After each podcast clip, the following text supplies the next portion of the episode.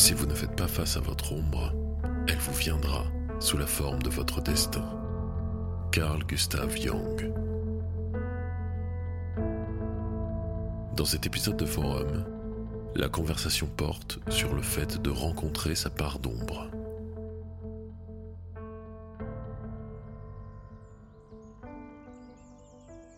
J'étais un, un grand, grand timide, un timide maladif qui avait énormément de colère à l'intérieur. Et du coup, comment équilibrer ça et comment faire que cette colère elle a un sens et comment dépasser cette timidité? Et ça me venait de beaucoup du mélange personnalité et milieu. Et c'est aussi cette question-là que je trouve fondamentale pour, euh, pour fonder un vrai sens moral, de rencontrer sa part sombre et, d'être capable de voir la part sombre dans l'humanité. Euh, c'est aussi quelque chose que j'ai travaillé sous la forme de, bah dans, les scénarios de beaucoup des projets qu'on développe, beaucoup des films qu'on développe. Il y a des questions comme ça, de devoir gérer euh, du, du, pulsionnel et une part plus sombre, et euh, aussi euh, dans un workshop, rencontrer son ombre qui, normalement, si la situation sanitaire le permet, devrait avoir lieu pour la première fois cet été, où il s'agit de d'utiliser euh, des, choses qu'on n'ose pas aller voir en nous, de se réconcilier avec et de savoir comment les transformer, comment, euh, faire quelque chose de positif. Voilà, ça c'est mon, rapport à ce sujet-là et pourquoi ça m'intéresse particulièrement parce que ça habite mon quotidien depuis très longtemps, je dirais. Et parce que je suis Capricorne, ascendant Scorpion, tu comprends, nous on est des gens un petit peu spontanés, quoi. On est un petit peu, on a un gros bagage à l'intérieur, on est un peu dark. Voilà, voilà, bien sûr, bien sûr. Euh, en parlant de gens un peu dark, parce que moi je suis scorpion, ascendant scorpion, et même que mon signe de lune c'est scorpion, c'est incroyable. Tellement elle est dark. Je suis vraiment, non, je suis vraiment, je suis une terrible personne. Euh, donc moi, mon, mon rapport à l'ombre, bah, c'est bien simple. Avant, moi je vivais dans les pays des bisounours. Euh... donc euh, en fait, c'était pas forcément quelque chose que j'étais allée fleurer ou. Je, je sais pas, ça me concernait pas. Euh, je suis quelqu'un de bien après tout. mmh. donc euh, voilà, c'est. Euh, quelque chose qui, qui a commencé à apparaître euh, l'année dernière parce que je suis partie euh, euh à l'étranger et je suis allée vivre en fait euh, sur une plage sans eau ni électricité, enfin au courant ni électricité et dans une communauté hippie, on va dire, euh, peut-être qu'on pourrait voilà, décrire ça comme ça pour approcher l'idée. Euh, sauf qu'il n'y avait pas vraiment l'idée de communauté, finalement. Les gens étaient là, c'était des, voyageurs qui venaient se proposer là euh, en hiver. Et, euh, puis, ben, il y avait de tout au niveau des personnalités. Il y avait des gens euh, pour qui ça allait bien, qui étaient très bienveillants, et puis d'autres personnes qui étaient aussi des fois bienveillantes, mais qui avaient un autre une autre approche euh, de la vie. Enfin, j'ai découvert plein de points de vue philosophiques différents, et donc il y a aussi des personnes qui m'ont un peu repoussé dans mes dans mes retranchements, et euh, et puis ben qui m'ont ouvert les yeux sur euh, bah, certains de mes comportements qui n'étaient pas forcément malveillants, mais qui en fait ben, correspondaient bien à la part d'ombre qu'on a en chacun. Et, euh, et, donc là, petit à petit, j'ai commencé à me dire Ah, mais oui, donc si, en fait, moi aussi, j'ai ça. et, euh, et puis, ben voilà, petit à petit, en fait, c'est quelque chose que je suis en train de. de. Bah, ouais, de découvrir parce que c'est des choses qu'on enfouit bien, bien profond aussi. Donc petit à petit, ben voilà, ça. Ça ressort euh, et je dirais que moi je suis un peu en processus de construction par rapport à ça. Ok. Ok. Et ouais, du coup.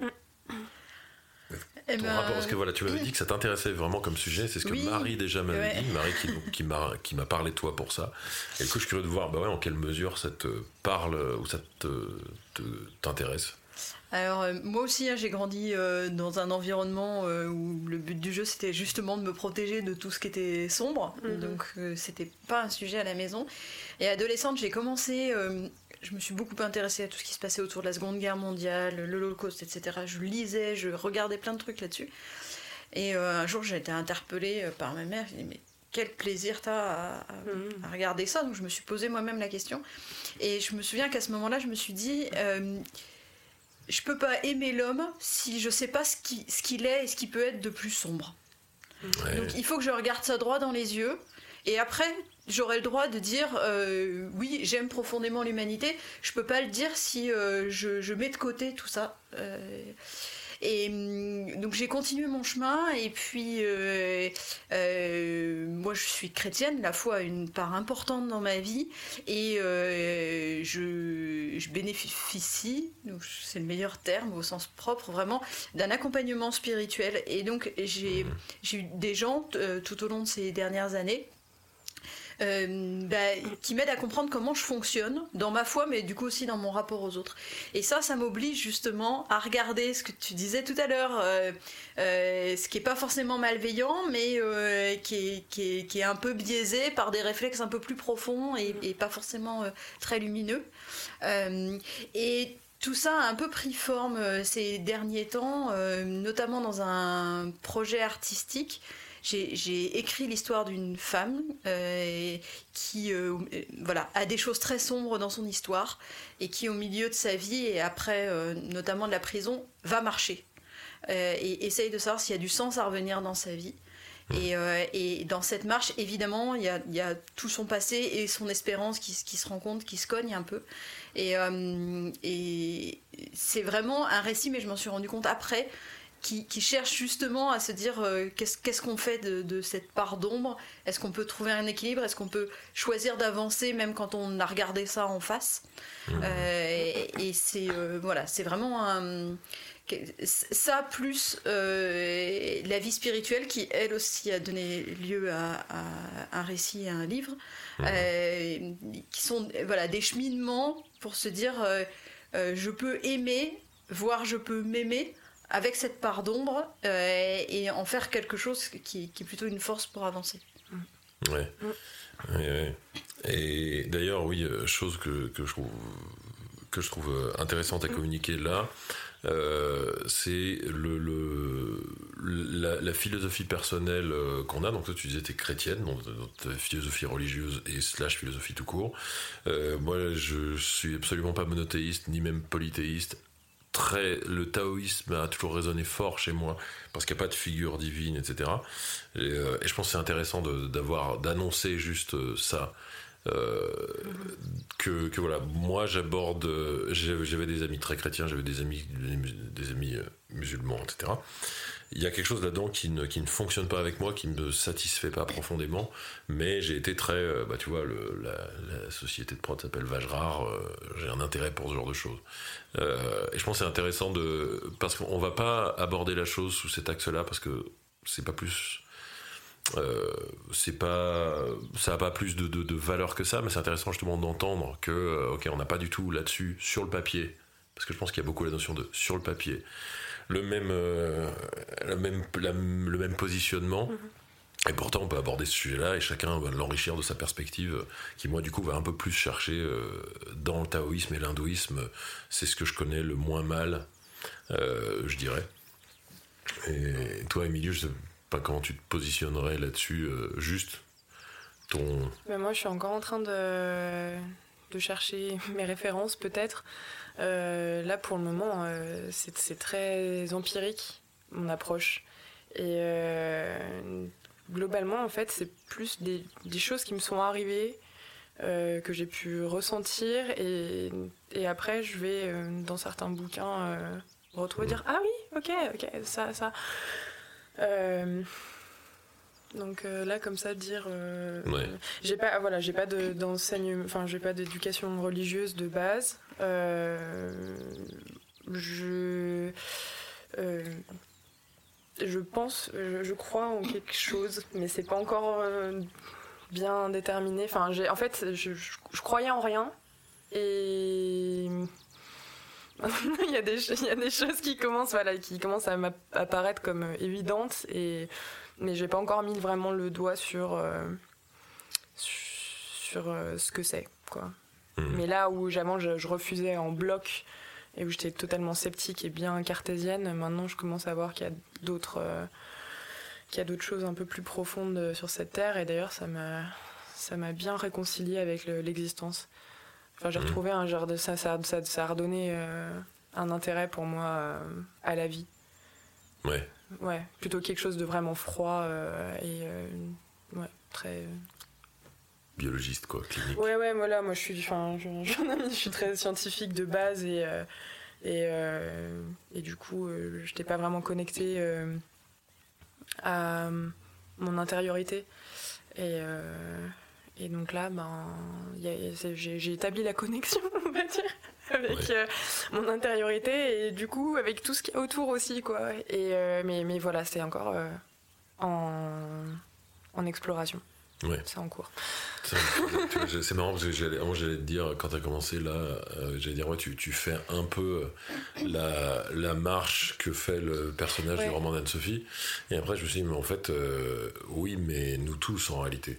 Il y a cette chose, je pense, de plus tu avances, plus ta perspective sur ton passé et sur euh, des choses un peu enfouies profondément se, se renouvelle et plus tu peux plus tu as l'opportunité de les regarder en face, et de toute façon, ils sont toujours là. Euh, on est un peu au cœur de mouvements contraires, euh, de bah, le, passé qui a, on dire, qui a, qui, a peut-être un, poids si on le, si on le, si on le digère pas, qui, va nous emmener vers telle et telle chose. Tu vois. On, on reproduit les comportements qu'on a toujours eu, par exemple et euh, le fait d'aller vers des choses qui, qui, font sens. Je pense que c'est euh, de chercher du sens, peut-être pas dans les bons endroits, ceux qui nous font du bien, mais, euh, mais tu vois, au début je disais ouais, t'es en, es en plein dans cette marche, j'allais dire ça, je pense qu'en fait non, c'est une idée un peu grossière. on est très facilement très nombreux à être là-dedans toute notre vie en réalité. Il y en a qui le sont pas du tout. Je pense qu'il pas, pas consciemment. Ça, met du temps en fait, je pense. Il y, a ceux qui ont peut-être la chance euh, depuis euh, petit d'avoir une éducation euh, qui laisse une place à ça, parce que je pense que c'est une question d'espace aussi, de, de, temps que tu peux y consacrer. Hmm. moi, enfin, je veux dire, moi, il n'en était pas question, quoi. Jusqu'à ce que je fasse, je ressente vraiment un manque, un besoin de hmm. d'explorer ça. Et donc là, ben, maintenant, c'est la démarche dans laquelle je suis j'y consacre beaucoup de temps dans mon quotidien en ce moment. Euh, là où ça peut être plus diffus euh, sur du plus long terme, il y en a depuis tout petit, il y en a qui sont peut-être à 50 ans quand ils apprennent qu'ils ont un cancer ou je sais rien, et d'un coup ça leur tombe dessus et, ils ont ce besoin de, de voir quelque chose de plus vaste quoi. Euh. Mais tu vois, il y a ce, ouais, il y a, y a cette chose de comment dire. en gros, comme disait Jung, plus ou moins, je, je paraphrase de si, si tu rencontres pas ton ombre, elle, euh, elle reviendra à toi perpétuellement sous la forme d'un destin. Et je pense qu'avant la prise de conscience, il y a être en plein dedans, être conditionné par ça en fait. Mm. Et je pense que c'est pour ça que tout le monde fait ce chemin euh, et, est, conditionné par le produit de ces choses enfouies qu'on s'autorise pas à ressentir ou, ou des comportements qu'on a qui nous font du bien sur le moment et on ne on s'est pas questionné sur d'où ils nous viennent. Ah, je pense que c'est quelque chose que, que l'humanité partage euh, vraiment, effectivement. Après, le, positionnement par rapport à ça, euh, c'est là où il y a quelque chose de. Ouais, est-ce qu'on s'autorise à voir ça ou pas? Est-ce qu'on a un milieu qui nous y autorise? Est-ce qu'on a un milieu qui nous y encourage? Et je pense c'est là où on a quelque chose de dangereux. Si on croit Jung, et personnellement, ça correspond à mon expérience, de ouais, si on ne part pas à sa rencontre, on est complètement conditionné par, euh, par nos parts enfouies. Et du coup, je pense que ça, c'est quelque chose qui, qui a l'air de parler avec ce que tu disais en plus sur. Euh, Et je pense que la difficulté, c'est que pour partir à sa rencontre, il faut déjà avoir euh, un espèce de socle de confiance et de bienveillance. Euh, parce que c'est une rencontre qui peut être violente. Et euh, pour, euh, pour oser regarder ça en face en se disant ça va pas me détruire, mm. ça, ça va pas m'empêcher de vivre, ça va pas me donner envie d'arrêter de vivre, etc. Faut déjà quand même un, un, socle. Et finalement, le fait, enfin, le fait d'avoir grandi moi dans une atmosphère extrêmement sécurisante au contraire de toi. Mm. alors qui pour le coup euh, lissait tout. Hein, donc euh, la part sombre, on la montrait pas, euh, mm. pas un mot plus haut que l'autre, etc. Ça, ça a d'autres inconvénients mm. pour la suite. Mais moi, ça m'a donné un socle de confiance et de liberté qui fait que plus tard, je me suis sentie de dire, ok, par exemple, il y a de la violence en moi. Hmm.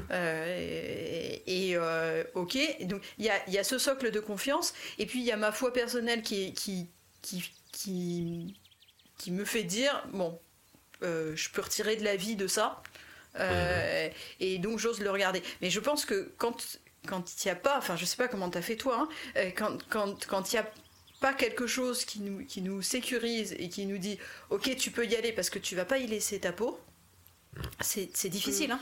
Ouais, moi pour le coup c'était vraiment, je pense que j'étais, tu vois comme toi, euh, je me suis mis à écrire des histoires, j'avais 7 ans, et très vite c'était des choses bien sombres. Euh, et très vite, je me suis mis à écrire de l'horreur, du fantastique, du thriller, et à vraiment aller gratter dans ces choses-là. Et, euh, et, je pense que ça, c'était moi qui sentais que quelque chose tournait vraiment pas rond autour de moi. Mais quand c'est ton milieu, t'as pas de recul dessus. En plus, t'es un enfant. Et, euh, et, du coup, je pense qu'effectivement, il y avait ce truc clairement en moi d'avoir d'avoir peur de ce que j'allais voir de moi-même, de sentir cette, cette, cette cette, cette colère, ce truc. Euh, il y, a une capacité à, à la rage. Je, veux dire, je, suis absolument pas quelqu'un de qui va, euh, qui va qui va crier sur des gens ou ce genre de truc.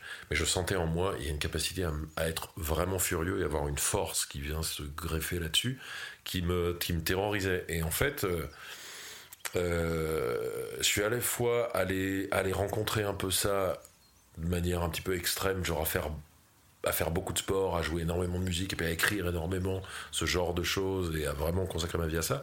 Et en même temps, une partie de moi ressentait le besoin de passer du baume un peu, euh, de ne pas aller là-dedans. Et moi, par exemple, j'ai dépensé quand, quand j'étais plus jeune et que j'avais de l'argent, j'ai dépensé énormément de cet argent juste en, en payant des cinémas à des potes, en payant des restaurants à des potes et j'ai dépensé énormément d'argent comme ça, dans des choses pas spectaculaires.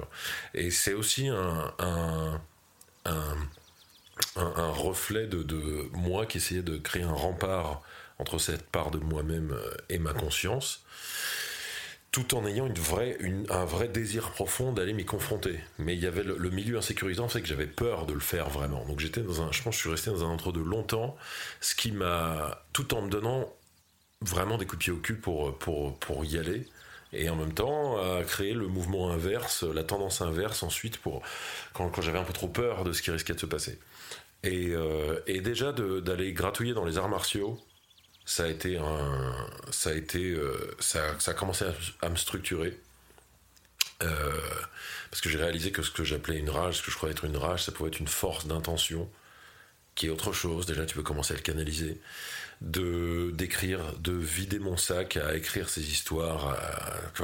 là-dessus, euh, ça va peut-être te, parler ou ce que t'as dit quelque chose qui m'a vraiment parlé. De euh, t'écris quelque chose et ensuite tu te rends compte, tiens, mais ça parle de ça en fait. Et, euh, et moi souvent c'était ok, il y a quelque chose, il y a des choses à, à, vider, qui a un trop plein à vider. Et et et j'avais toujours voulu, quand j'ai eu 9 ans, je voulais donc continuer d'écrire des histoires, mais des scénarios, réaliser des films et en même temps être comédien dedans, dans ce que je suis devenu. Et j'avais, je ressentais le besoin de jouer pour.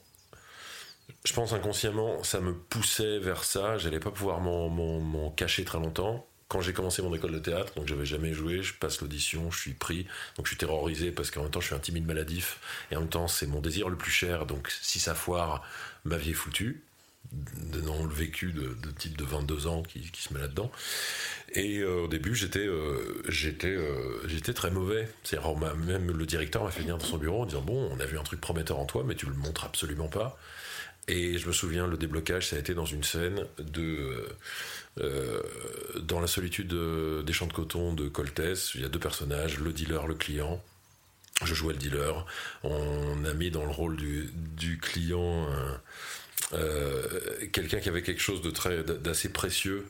Euh, et euh, donc moi j'étais le, le, grand type à la pommade qui débarque avec son ce, côté un peu terrien comme ça et lui très sophistiqué un petit peu précieux les yeux bleus la peau très blanche et donc on avait créé l'intervenante metteur en scène avait créé un sous-texte de racisme dans là-dedans et à un moment, euh, dans notre scène, lui parlait de. Euh, il dit et ta, mère a accouché de toi, euh, donc c'était il y a longtemps, je me rappelle plus. ta mère a accouché de toi dans, dans, dans, un, dans un terrain vague ou dans un champ de coton, etc. etc. Et moi, il s'est passé un truc dans ma tête à ce moment-là. Et, et je me suis mis à lui tourner autour. C'était pas du tout la mise en scène prévue, à donner mon texte en lui tournant autour très lentement comme ça. Et lui me suivait en ayant la trouille. Et des, des amis ensuite. Donc on termine ça, je vois ce qui se passe, je vois que l'intervenante que je respectais beaucoup, Sabrina Perret, que je trouvais vraiment vraiment très chouette, elle m'a apporté énormément. Euh, dit ok là t'as mis le doigt sur là là oui. Là il se passait enfin quelque chose là je te vois. Et des amis à moi de la promo m'ont dit ouais c'est là où on t'a vu euh, enfin, plus tard des années après euh, ouais moi c'est là où ça y est ça a commencé et ça a été vraiment je me suis rendu compte j'avais ce truc en moi qui me semblait insondable cette noirceur parce que je lui tournais autour et je, me disais toi je vais te dévorer. Et Sauf que j'en faisais quelque chose, du coup, qui avait du sens, je le sublimais parce que c'était de l'art, c'était du théâtre, on contribuait à raconter une histoire. Là, ça peut exister. Et ça fait de mal à personne, et au contraire, on dit, ok, ça c'est chouette. Et ça, moi, ça m'a donné, ça, ces petites choses-là combinées, mais surtout ça, ça m'a donné, je pense, cette sécurité dont tu parlais de, ok, il y a un écrin pour ça, il y a un cadre pour ça, euh, dans lequel ce truc-là peut exister sans faire de mal à quelqu'un d'autre, ni à moi, visiblement, au contraire ça générait de l'enthousiasme chez les gens, il s'est passé quelque chose de bien là-dedans. Mais du coup, effectivement, quand on n'a pas une, base philosophique ou spirituelle ou euh, de bienveillance euh, assez forte autour de nous, il y a quelque chose de terrifiant là-dedans. Et, euh, je, peux facilement entrevoir comment on peut ne pas faire ce pas et euh, soit utiliser, ça peut être de, de, l'alcool, la fête, etc. pour, euh, pour juste continuer à se murer. Mm. Parce qu'il y a quelque chose de terrifiant, effectivement. Qu'est-ce qui va rester de moi euh, une fois que je vais rencontrer ces bas instincts-là, ou que je fais face, ou pourquoi je suis timide, maladif, ce qui était mon cas par exemple, pourquoi j'ai honte constamment. C'était ça, pourquoi j'ai honte. Pour... À un moment, je dis, mais qu'est-ce, qu'est-ce que j'ai fait qu'est-ce qui, D'où ça me vient? Et pourtant, c'était là. Mm. Et, ouais, le, fait de pouvoir le transformer vers quelque chose, ça a été ça pour moi qui a, été un, déclic. Et du coup, je, me demande, euh, par rapport à, toi, est-ce que tu as senti une, espèce de déclic ou c'est juste arrivé, entre guillemets? Est-ce que maintenant tu peux identifier ce qui en toi peut-être poussait vers le fait de, rencontrer cette, cette, part sombre. Alors, euh, Chronologiquement, moi, ce qui s'est passé, c'est que j'ai rencontré euh, euh, quelqu'un euh, quand j'étais du coup sur cette plage sans eau ni électricité, qui avait sa, réputation pour aller sauter un peu sur les filles jeunes qui se cherchent et puis m'a essayé de tirer un peu ce qu'il pouvait tirer d'elle. Euh, voilà. Et, et en fait, euh, il avait du bon et du moins bon quoi, à m'apporter. Et euh, bah, c'est lui qui m'a beaucoup confronté à ça au départ, à me dire Mais t'as vu, là tu t'es comporté comme ça, comme ça, comme ça. Il avait tendance voilà, à, bien identifier. À identifier, bien comprendre les mécanismes qui animaient les personnes et euh, à savoir les ressortir au bon moment pour pouvoir manipuler comme il voulait. Euh. Et, euh, bon, bah, ce qui, m'a ressorti, enfin, il m'a sorti des choses pour pouvoir me manipuler, mais il m'a sorti des choses sans jamais me mentir, quoi. Ce qu'il a sorti était tout le temps vrai. Donc, il y a quand même ça, c'est, voilà, à aucun moment il m'a menti ou il a essayé de mettre du baume sur euh, des choses. Il m'a vraiment confronté de but en blanc à mes contradictions et euh, aussi euh, bah, à mes actes qui pouvaient en fait amener au mal et à faire du mal autour de moi sans que je le veuille au départ. donc ça, ben, par exemple, voilà, quand on parle du cadre bienveillant, ben, moi à ce moment-là, en fait, le problème c'est que j'étais euh, loin de ma famille, loin de mes amis. J'avais rencontré des nouvelles personnes, mais que je connaissais depuis 2-3 mois, qui connaissaient mon histoire, mais parce que je leur avais raconté de telle manière. Et puis ben, après, il y a un moment où si voilà, je traîne avec des gens comme ça, faut pas s'étonner euh, que euh, ben, ça aille moins bien. mais j'ai eu de la chance parce que c'est des personnes qui finalement quand même ont été d'un soutien comme ils pouvaient l'être. Et, puis, bah, oui, j'ai eu de la chance aussi parce que finalement, je suis rentrée. Ça a été compliqué de rentrer parce que ben, j'avais un rapport à la réalité qui était, euh, qui était différent. Quoi. J'étais passée par des choses là-bas, euh, des, des, prises, de conscience vraiment importantes euh, qui faisaient que quand je revenais ici, ben, le... c'était vraiment étrange de me reconfronter à la réalité, là, ici, avec ma famille, mes amis. Et, euh, et donc, en fait, là, j'ai des, maintenant, j'ai des souvenirs très vagues de ce retour. Enfin, c'est un peu un. J'étais dans un entre-deux parce que je savais pas trop où j'en étais. Donc, je pense que ça, quand même, ça m'a bien impacté. Euh, ça m'a bien impacté. Euh, c'est pas forcément que la découverte de l'ombre, mais euh, ouais, pendant un moment, en fait, j'avais un peu l'impression aussi que ben, je, savais, je savais plus trop dans quelle mesure mes actes pouvaient avoir une incidence sur les autres. Enfin, c'était vraiment mmh. difficile. Donc, j'étais quand même bien, bien paumée, quoi. Et, et puis après, je dirais que là, il y a eu en il y a quelques mois, j'ai repris, je, suis retombée sur tous les, textes que j'ai écrits, parce que moi je fais de la musique. Et euh, bon voilà, donc euh, dans, mon esprit, euh, tout allait bien. voilà. Et en fait, là, j'ai commencé à relire ce que j'avais écrit depuis mes 14-15 ans. Et là, je vois que c'est tout hyper sombre. Tous les, textes, enfin, je me dis, mais c'est pas possible d'avoir des, d'avoir des idées comme ça. Et en fait, c'est vrai qu'à chaque fois, les, les, morceaux étaient toujours très mélancoliques les textes étaient pesants et je me disais mais c'est pas possible. Et même quand j'étais dans des groupes euh, on me disait oui alors si tu pouvais faire des trucs un petit peu plus joyeux ce serait pas mal. Et moi je bah ouais mais moi j'ai que ça à raconter quoi. Et en fait euh, ben pour pour euh, véhiculer cette image de fille qui va bien et ben j'extériorisais dans les chansons. Mais même ça j'en étais pas consciente en fait. Et donc là après ben c'est moi, c'est à travers Jung aussi, justement, que j'ai commencé un peu à comprendre voilà, le concept de l'ombre, euh, ce que c'était. Et, et puis là, petit à petit, j'ai commencé à me dire Ah oui, ok. Euh, ouais, moi, je, crois que, je crois que je vois. Et puis.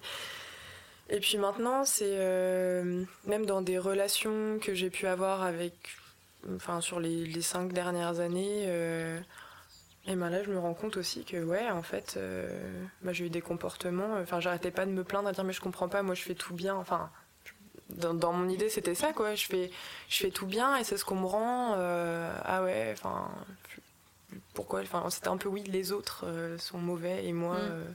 et moi, je je, je, pense pas à mal, donc pourquoi Enfin, je, je, comprends pas. Et en fait, là, petit à petit, je commence à me dire, ah oui, mais as, en fait, t'as fait ça, ça, ça, ça, ça t'as véhiculé tel, euh, tel discours.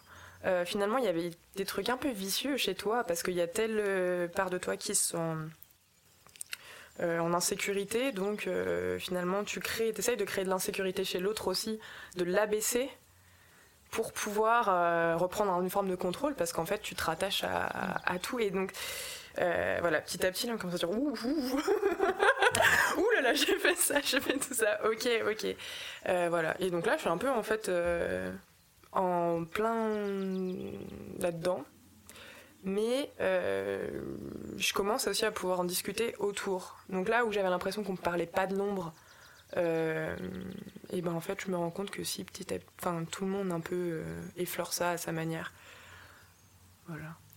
Il y, a, un truc qui me marque dans ce que tu dis, mais c'est qu'en fait, euh, je pense que regarder sa part d'ombre, c'est euh, euh, une forme de nécessité face à soi-même, mais c'est aussi une nécessité face aux autres et à la société en général, parce qu'en fait, ce que tu disais tout à l'heure en disant bah moi je fais tout bien, pourquoi les autres mm. bah, Une fois qu'on s'est regardé comme ça, qu'on sait aussi toute la la complexité de son propre fonctionnement. Mm. Euh, voilà, voir des, fois la. Euh, je, je, retrouve pas le mot, mais le. Duplicité, c'est trop fort, mais euh, le. Ah, l'ambiguïté de nos propres comportements. forcément, si on est un peu honnête, euh, on se rend compte que on, ne peut pas juger les autres sur un filtre noir-blanc euh, comme ça. Mm. Et euh, du coup, on, c'est ce qui peut nous permettre d'avoir de l'indulgence dans le fonctionnement des autres et d'arrêter aussi de les catégoriser. Mm. et je pense que c'est c'est presque une exigence sociétale en fait pour vivre ensemble de, voilà d'acquérir de se dire oh là euh, moi quand je dis oui euh, il y, a, plein de trucs beaucoup plus compliqués que oui qui se passent en moi donc quand l'autre me dit oui ou me dit non mm. euh, je sais qu'a priori il peut se passer beaucoup de choses mm. compliquées et donc peut-être il faut pas que je réagisse au, au, premier degré à son oui ou à son non et donc du coup c'est c'est presque un devoir qui nous dépasse euh, d'être capable de regarder cette ombre là parce que c'est aussi celle qui fait que ben on n'est pas toujours euh, premier degré ou manichéen. Oui, ouais, ouais, ce, que, tu dis, ça me fait penser à plusieurs, plusieurs choses. Et notamment, ça rejoint ce que tu disais euh, tout à l'heure de, de, partir à la rencontre de ça pour pouvoir, pour avoir une chance d'aimer l'humanité. Et, et dans, dans, la dimension devoir euh, sociétal, mais même, pour dire philosophique humain, euh, il y a quelque chose euh, pour moi de l'ordre de. Euh, moi, je sais que j'ai hérité de, comme j'ai grandi d'une espèce de côté très instinctif, un petit peu animal, d'être. je vais je vais aller flairer s'il y a une faiblesse chez quelqu'un, je peux me sentir. ok, il y a un truc pas net, j'ai besoin que ce soit net. j'ai besoin de ce socle là et et je peux du coup vraiment euh, prendre quelqu'un un peu entre casus, attends, qu'est-ce que tu dis là? Qu'est-ce qui se passe? C'est quoi ça? J'ai besoin de savoir. Et euh, mais aussi, ça m'a donné cette chose-là, je pense, qui, qui rejoint peut-être euh, ce que tu disais quand tu as besoin, besoin de ça, de partir à cette rencontre-là pour pouvoir aimer l'humanité. De, je vais avoir spontanément beaucoup plus confiance en quelqu'un à propos de qui je sens que cette personne pourrait faire du mal ou générer de l'inconfort au minimum, saurait le faire, est capable de le faire, l'a déjà fait, euh, pour une bonne raison, dans l'idéal, mais pas forcément, mais ne le fait pas. C'est la différence pour moi entre la, gentillesse et la bonté. Ne le fait pas systématiquement. C'est-à-dire, oui, je pourrais euh, ruer dans les brancards et, et être euh, pointé du doigt des choses de manière rude, par exemple, mais je, je choisis de, euh, de me comporter avec bienveillance, avec douceur, etc. Mais de sentir que la personne a cette chose-là en elle, pour moi, c'est quelqu'un, on va dire, qui est parti à la rencontre de ses aspects les plus sombres, euh, qui les connaît, et qui, du coup, euh, quand ce quelqu'un est gentil, il n'est pas juste gentil, il est bienveillant, il est bon, et, il, et cette personne est beaucoup plus présente. Et je pense qu'il y a ce. Pour moi, il y a cette. cette il y a aussi ça, oui, dans, le, dans le fait d'aimer quelqu'un. Enfin, oui, tu peux pas aimer quelqu'un si tu. Est-ce que tu peux. Enfin, c'est plutôt une question. Est-ce que tu peux vraiment aimer quelqu'un ou aimer l'humanité si euh, tu l'idéalises? Est-ce que c'est possible? Est-ce que c'est vraiment de l'amour? L'amour, est-ce que c'est pas plutôt je vois tout ça, euh, ce fameux dont on a déjà parlé, euh, je, je vois qu'elle n'est pas parfaite, mais je pense qu'elle est parfaite pour moi mais je sais très bien qu'elle n'est pas parfaite. c'est cette chose que j'ai ressentie moi déjà. Euh, et, je pense qu'il y, a y a cette nécessité-là, même, pour soi, pour pouvoir éprouver un amour qui sera un peu plus réel. Et, euh, puis pour être quelqu'un en qui quelqu'un comme moi pourrait avoir confiance, par exemple. Euh, pouvoir. ouais, j'ai quelqu'un qui est, qui, est, qui, est, qui a un bisounours, on dire mais non, mais tout est. Mais non, mais moi je suis juste gentil. Euh, quelle valeur ça a? Pas tant que ça, à mes yeux. Et en plus, à un moment, ça ressort. On sait tous qu'à un moment, euh, ça, va ressortir. Et euh, quid de l'amour à ce moment-là si s'il n'a pas intégré ça dès le départ? Moi, je pense que aimer, ok, aimer quand même. Hmm là, on est. Euh, en tout cas, on se donne un peu plus de. Euh, de, fondation pour la suite parce que euh, je sais pas s'il y a beaucoup de gens qui peuvent s'aimer en mode bisounours jusqu'à la fin de leur vie. Ouais.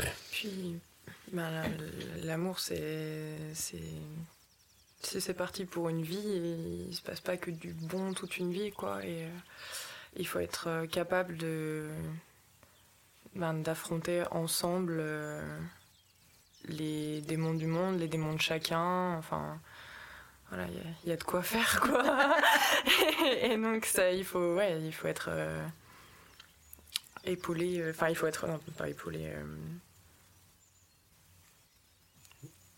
Disposé. Disposé. Non mais faut avoir les épaules. Faut ouais, il faut avoir les épaules, voilà. Il faut avoir les épaules. Euh... mais tu mimes, mais. le podcast, ça ne marche pas. On est en, audio, je me touche les épaules, vous comprenez ou pas?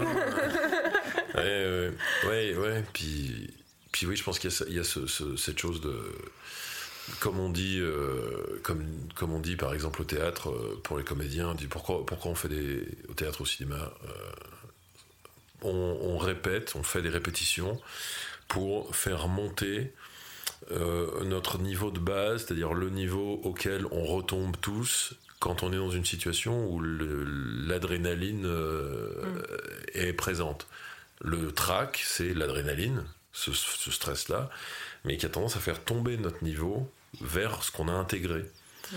Et, du coup, si on a, si on a un gros, un, coup dur dans la vie et qu'on qu'on a vu que quelqu'un euh, qui allait bien tout le temps et tout était bien, quelqu'un nous a montré l'aspect bisounours et on a vu ça et on pense que cette personne c'est ça et on et on n'a pas été apte à voir le reste. Premier coup dur, le bateau coule quoi.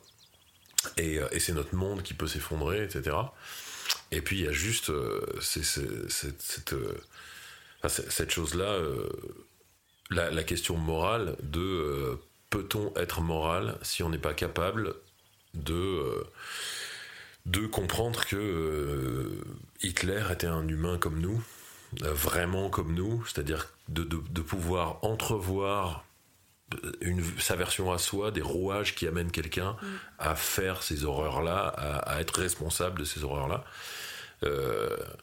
je pense qu'il y, a, cette chose-là, tant qu'on n'est pas capable de faire un choix moral, de voir le mal en nous et dans le monde et d'agir pour créer du bien, selon nos propres critères, mais faire notre mieux, euh, est-ce qu'on est vraiment quelqu'un qui est, moral, qui a, qui a son impact sincère sur le monde, euh, en qui on peut avoir confiance aussi? Je pense pas. Et ouais, en même temps, il faut faire face à toutes ces cette peur d'aller rencontrer ces parties-là en nous et en l'humanité, et à l'envie de voir des belles choses et d'être enthousiaste, etc., euh, qui peut être un piège. Après, je pense qu'il faut aussi. Euh, enfin, chacun a son temps dans cette euh, découverte-là. les uns les autres, on s'y confronte pas forcément au même âge, au même moment de notre vie. et je pense que le la difficulté qu'a quelqu'un à se confronter à sa propre part d'ombre, euh, on peut la juger dommage et en même temps, c'est il faut il faut l'accueillir quelque part presque comme sa part d'ombre à lui aussi que ça enfin c'est un peu le mhm. euh, mise en abîme mais euh, c'est de la même façon que j'accueille une forme de violence que toi tu peux avoir en toi, mhm. Euh, finalement, je devrais accueillir avec la même bienveillance euh, l'incapacité d'un autre euh, à regarder sa, propre part d'ombre, parce mm. que c'est, c'est aussi sa fragilité, sa faiblesse. Mm. Et on peut le regretter pour lui comme on peut regretter la violence mm. de l'un ou le, l'incompréhension de l'autre, etc. Mais je pense que finalement, c'est une fragilité à accueillir comme une autre. Euh, et donc voilà, là aussi, euh, il faut alors euh, se dire bah moi la part de ma vie que j'ai vécue sans me confronter à ça, elle a pas moins de valeur non plus. Mmh. et ce que, ce que je, donnais à l'humanité et à l'autre n'a pas moins de valeur parce que je me confrontais pas à cette part d'ombre. Mais à un moment, j'ai vu que c'était nécessaire, moi, pour grandir. Mais Enfin, je mhm. mettrais ça comme nuance à ce que tu viens de dire, parce que euh, sinon, euh, c'est, ça peut être terriblement triste aussi euh, pour ceux qui n'ont pas encore fait ce chemin-là. Et, ce, qui, ce, qui, pourtant, ce qui donne avec beaucoup de sincérité n'a pas moins de valeur, il me semble. Ouais, je, je, je, vois ce que tu veux dire. Je pense que je suis. Je suis on, a, on se positionne pas pareil là-dessus. Il y a quelque chose de.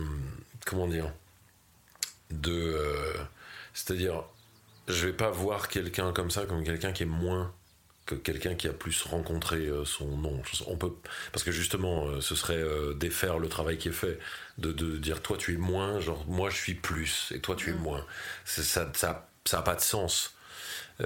mais par contre, je pense, pour moi, il y a la question de, de, de, ce que génère cette personne, du coup, dans le monde. Et disons, il y a quelqu'un qui a plus de chances de faire plus de bien que l'autre qui n'aura pas rencontré ça. Et je trouve que c'est malheureux, mais pour moi, c'est euh, comme ça.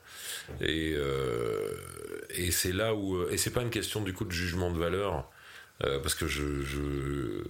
Comment dire et en même temps, je sais, je prends, moi je prends l'exemple de mon père qui est mort à 68 ans, euh, soudainement comme ça, euh, qui vraiment euh, a complètement évité de se confronter à ces choses-là. Et c'est évident quand on voit sa vie, le rapport qu'il avait avec ses enfants, c'est-à-dire avec certains, plus aucun, du fait de ses enfants. et il y a vraiment ce truc où à la fin on avait le doute si bah, est-ce que c'était un suicide ou est-ce que c'était quelque chose d'autre et donc forcément il on trouve quelqu'un mort chez lui il y a une, il y a une enquête, etc. Et on se rend compte que c'est pas un suicide. Et du coup, je plaisante un peu avec ma sœur, mais en plaisantant pas, en disant bon, il a plané toute sa vie, tant mieux pour lui. Euh, on préfère qu'il ait fini comme ça que euh, qu'à pas être capable de de, de, digérer la prise de conscience de lui à quel point il s'était muré dans ne pas se confronter euh, à, des choses terribles de sa vie et de son enfance, etc. Et du coup, il y a ce côté pour moi au final, un peu de. On, va passer à côté de choses et on va passer à côté d'autres gens si on va pas à la rencontre de ce truc-là. On n'est pas moins pour autant. Euh, mon, père a eu une importance énorme dans ma vie, par exemple, si je garde cet exemple-là, et, je peux voir la, souffrance et la peur. Euh, et c'est aussi pas mal un coup de bol dans mon cas. J'ai eu, il s'est passé des choses qui ont fait que j'ai commencé à, à, sortir de la caverne, euh, à, entrevoir un peu un autre truc, mais c'est aussi un, coup de bol.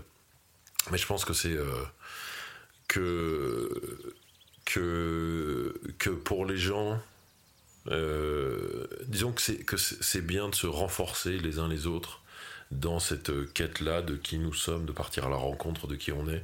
Parce que plus on sort de ça et plus on va euh, avoir une empreinte dans le monde qui peut générer des choses positives pour nous et pour les autres. Mais il n'y a pas une question de jugement de valeur parce que c'est caduque, on vient tous de la même chose. Enfin, on, est tous, on est tous dans la caverne, quoi, à un moment ou à un autre. Je pense que c'est. Et, euh, surtout, au moment si on se dit, euh, moi c'est bon, j'en suis sorti, tu peux être sûr que tu y retournes. c'est ce, ce truc-là. C'est pour ça que je disais, ouais, on dirait que, que ton personnage qui fait cette marche-là dans, ton roman, en fait, c'est la marche qu'on fait tous. Euh, au moment où tu arrêtes de marcher, intérieurement, tu meurs. Mm. Euh, T'avais un truc à dire, j'ai vu dans. non, c'est parce que ça me faisait aussi penser que même juste d'un point de vue de, du développement personnel, euh, si tu restes dans l'ignorance de, de, cette part d'ombre, tu restes un peu une victime. Tu es toujours celui qui est la victime de l'autre parce que t'as pas l'impression que tu es responsable de la situation que, dans laquelle tu te, tu trouves actuellement. Euh, on n'est pas euh, entouré de personnes malveillantes. C'est un ensemble de situations qui, de, c'est un, oui, un enchaînement d'événements qui, sont, qui ont pour origine un tel, un tel, un tel, qui font qu'à bout d'un moment, bah voilà, on est dans cette situation dans laquelle on est inconfortable. Et si on ne voit pas la part d'ombre, bah on est juste la victime. Et on continue à, à rejeter sur les autres euh, la responsabilité. Le jour où on commence à se rendre compte que on a causé ça, et ben aussi bizarre que ça puisse paraître, ça ça redonne du pouvoir, ça redonne un. Et, pour se sentir mieux, ben, moi je trouve que c'est. Enfin, moi ça m'a fait du bien en fait. De, de, me dire, bah si, en fait, t'as as créé ça, t'as créé ce mal-être. Donc tu peux aussi créer ce bien-être, enfin bien-être. Et donc là, c'est voilà, redonner, en fait, oui, se redonner, se redonner une responsabilité, un, pouvoir. Et, euh, et ça, je pense que dans, dans, la société dans laquelle on est actuellement, c'est important de, que chacun, en fait, fasse, euh, fasse face à sa responsabilité.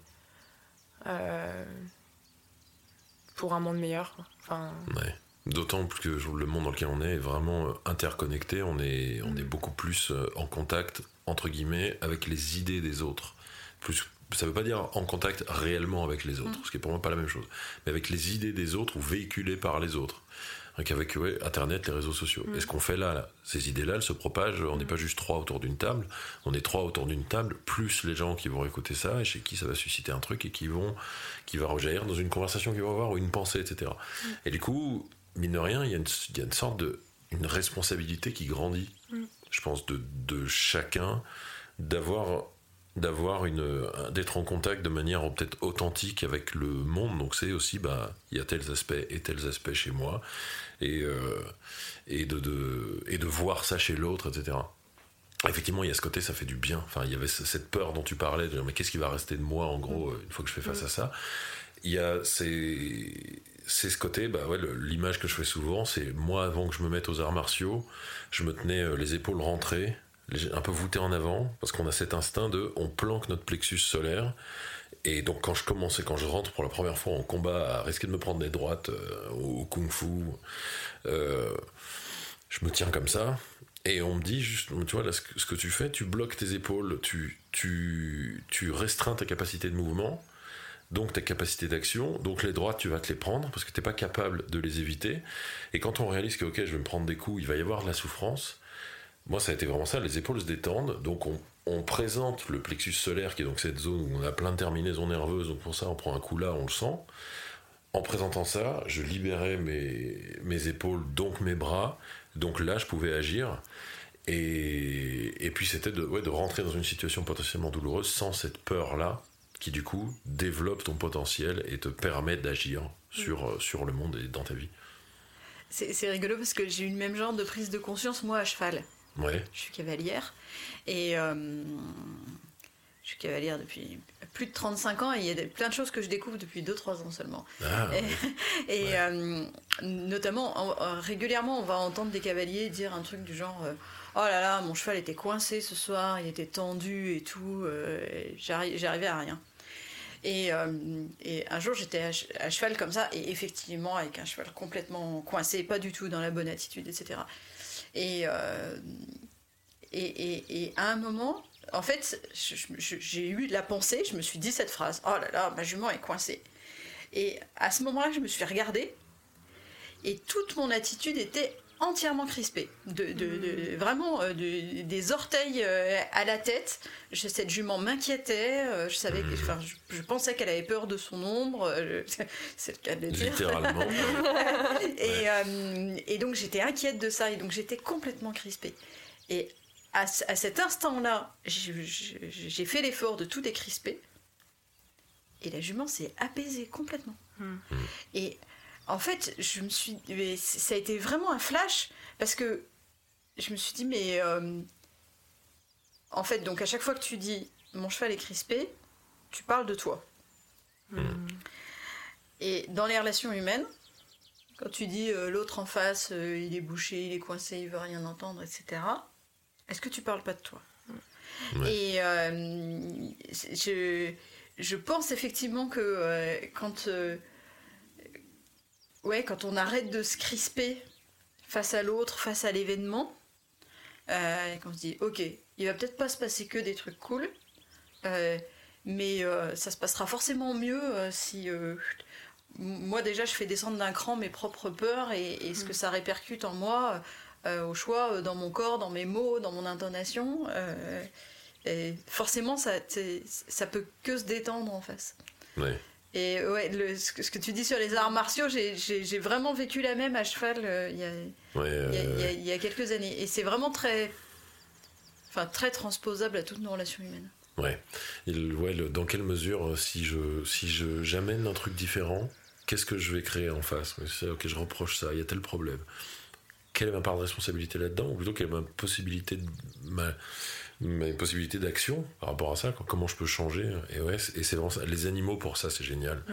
De, ils détectent euh, ce, ce, qu'il y a en toi, quoi.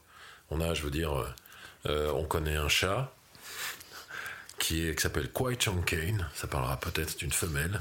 Kwai Chang Kane. Kwai Chang Kane, elle est très observatrice. Elle a toujours des grands, grands yeux comme ça ouverts. Et, euh, et Kwai Chang Kane, on voit la différence. Euh, quand on arrive vers elle, où elle est un peu craintive, elle est un peu réservée. On arrive vers elle en disant la, répercussion qu'on projette un truc, on, on ce chat est pas bien, qu'est-ce qui, se passe? Elle le sent et on ne l'approche pas. Et c'est juste, on la rassure, on fait le, pas calmement, là elle vient. Et c'est ce genre de truc, de, je trouve les animaux pour ça permettent vraiment de, de, se, de nous positionner, de voir euh, est-ce qu'on est qu'on se laisse voir ou pas, et qu'est-ce qui, nous, qu'est-ce qui nous habite euh, ce, à ce moment-là. Et, euh, et ça me faisait penser à, quelque chose. je me demandais, toi, Émilie, par rapport à, à, tes. Je, je, sais pas, mais est-ce que à tes morceaux, à ce que tu écris, au, au, au, texte que tu écris, euh, est-ce que à un moment tu as eu un rapport comme ça, de, de on pourrait dire, euh, il y a des choses sombres qui sortent. Mm. Tu vois, tu disais c'est beaucoup des choses sombres qui mm. sortent. Et à un moment, est-ce que ça a commencé à te donner du recul euh, ou, ou c'était une sorte de puissant fond jusqu'à ce que le, recul vienne d'autre chose? Tu vois, est-ce que c'est est-ce que le fait de faire ça ou d'un moment a été une forme de rencontre de l'ombre, de l'expulser, l'expulser et de commencer à voir euh, comment l'intégrer entre guillemets? Où c'est venu d'ailleurs? Euh, alors, je suis pas sûre que je comprends bien, mais je vais, tenter de répondre à un truc et puis on verra si ça, si, si, j'ai bien compris ou pas. Euh, moi, ce qui s'est passé, c'est que hum, là en octobre, je suis arrivée, j'avais un nombre suffisant pour prétendre à faire un album ou tu vois un truc comme ça. Enfin, disons que j'ai commencé à avoir euh, à prendre vraiment du recul. C'était voilà sur les cinq dernières années, j'avais tant de morceaux et euh, donc c'est voilà en, regardant une, espèce d'œuvre euh, avec plusieurs morceaux et pas seulement des des morceaux de temps en temps, c'est ce que j'avais tendance à faire avant. Je, revenais sur un morceau et puis voilà. Et donc là, je voyais d'un seul coup l'ensemble du truc. Euh, et donc oui, là je me suis dit, oui, c'est quand même assez sombre, etc. Et, euh, et en fait, à partir du moment où j'ai compris ça, et ben là maintenant je me rends compte que j'ai envie de raconter autre chose dans mes morceaux. Enfin, j'ai plus du tout... Euh, je sais pas, ça, ça n'a plus du tout la même importance là où avant je me plongeais dedans, je me roulais dans le drame, machin. Là, je fais des vocalises. Euh... et ben voilà, et ben là maintenant, euh, j'ai envie de, de, parler de choses. J'ai envie de parler de, du, bonheur, de la simplicité, enfin ouais, de, choses beaucoup plus lumineuses. Et euh, donc maintenant, c'est un peu des fois la, difficulté de dire j'en ai marre J'en ai marre de chanter des choses comme ça. Euh, parce que j'aimerais pas. Ouais, je sais pas, j'ai envie de faire vibrer autre chose en moi, quoi. Et, du coup, est-ce que le fait d'extérioriser tout ça, tu penses, a contribué à ton chemin euh, à, vers euh, avoir un point de vue qui change euh, Alors je pense que c'était une nécessité, c'était de, la survie quoi. J'écrivais euh, sans, sans, être consciente. Toi, tu étais conscient quand tu écrivais. Ce que tu disais, c'est que tu te rendais bien compte que eh, c'était quand même un peu noir. ouais. voilà, alors que. Enfin, je me suis pas rendu compte tout de suite. Ouais. C'est arrivé à un moment de, de à quel point c'était sombre. surtout, au début pour moi c'était normal. Et je disais même, je comprenais pas pourquoi les gens allez pas gratter là-dedans et, tu vois, c'est pas venu tout de suite. C'est venu à un moment.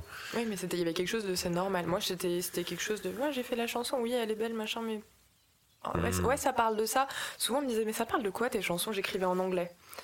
Euh, et franchement, moi, l'anglais, c'était aussi un moyen de euh, échapper. Enfin, comme ça, je pouvais chanter la chanson à mes parents Et mes parents savaient pas forcément de quoi je parlais. Hmm. Et, mes, et enfin, il y avait tout à. Ah, C'était élaboré. ah oui, non, non, c'est qu'on était, on était bien dans la, la fuite en avant, euh, voilà. Et, et donc, euh, il y avait vraiment même ce truc de oui, non, moi j'écris des chansons, euh, mais euh, oui, ça parle de quoi? Oh, euh, ouais, c'est pas. J'avais j'avais pas envie de parler de mes morceaux, j'avais pas envie que les gens sachent ce que j'avais à raconter, Euh, parce que j'assumais pas cette part-là, et j'étais même pas consciente que j'assumais pas. Donc, euh, ça, va quand même, euh, ça va quand même loin. Donc voilà. Donc en fait, là, il y a eu tout ce moment où d'un seul coup, je me suis dit, eh, mais euh, fou. Ouais, c'est c'est dur ce que tu avais à dire. Et, puis, ben, à partir, j'ai vraiment eu aussi une prise de distance avec cette personne-là. En fait, enfin, c'était tous ces textes m'appartenaient plus. Ils appartenaient à la personne que j'étais.